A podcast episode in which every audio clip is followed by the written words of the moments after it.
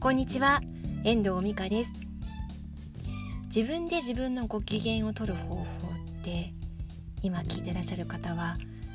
どのぐらいの方法をお持ちでしょうか？今プロフィールライターとして私がお手伝いしているウェブサイトのページのプロフィールなんですけどそんなことを取材の中でお話しされていたんですよね。自分で自分のご機嫌が取れる人っていうのは自分とバランスがとてもいい人が多いそうなんですね。だいたい一番自分の身近なところから遠くのところまで100個くらいあったら自分はいつも満たされることができる満たすことができるっていうふうにお話ししていました。例えば身近なところで言えば自分の好きなタレントさん俳優さんでもいいんですけどそういう人をスマホの待ち受け画面にしておくとかまた遠くに行くっていうところで言えば旅行であったりとか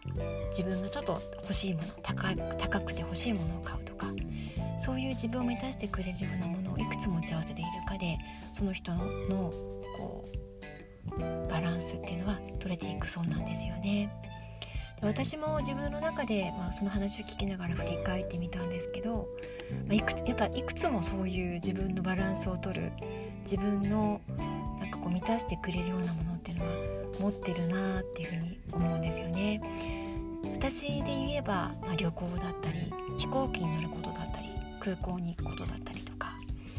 あとそうだなあと今習い事をしているものだったりとかそうですねうんあと料理をすることだったりとか、まあ、キャンプもそうだし近いところではそうだな。音楽を聴くことだったりっていうのもあるかもしれません、まあ、自分を満たしていくところに相手のと相手のこと自分と対してる人人のことも大事にできるっていうお話だったんですよね。本当にバランスよくあの生活していく生きていくためには自分自身をその満たしていく方法を持っていくことが大事なんですって。なんかちょっと今ねそのインタビューを文字で起こしながら話を振り返っていたんですけど、まあ、すごくいい話だなと思ってちょっとシェアしたいなっていうふうに思いました。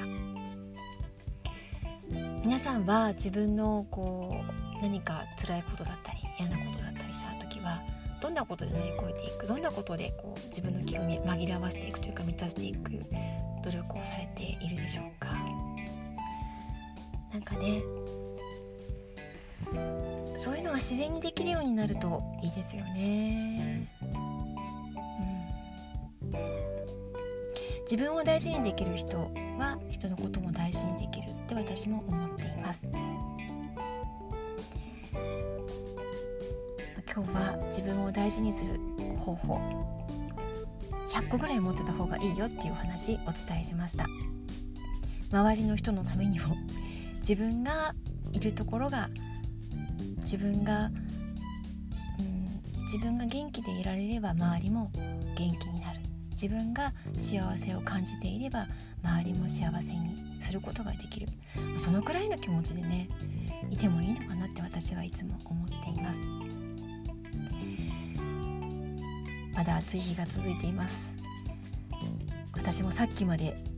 夜9時ぐらいから近くのカフェで12時の閉店まで仕事をしておりました。日中はね本当に湿度が高くてあの結構やられていて全然仕事が進まなかったのでね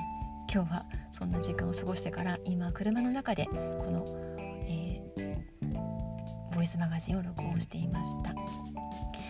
最後までお聴きいただきましてありがとうございました。また聞いてくださいね。ではまた。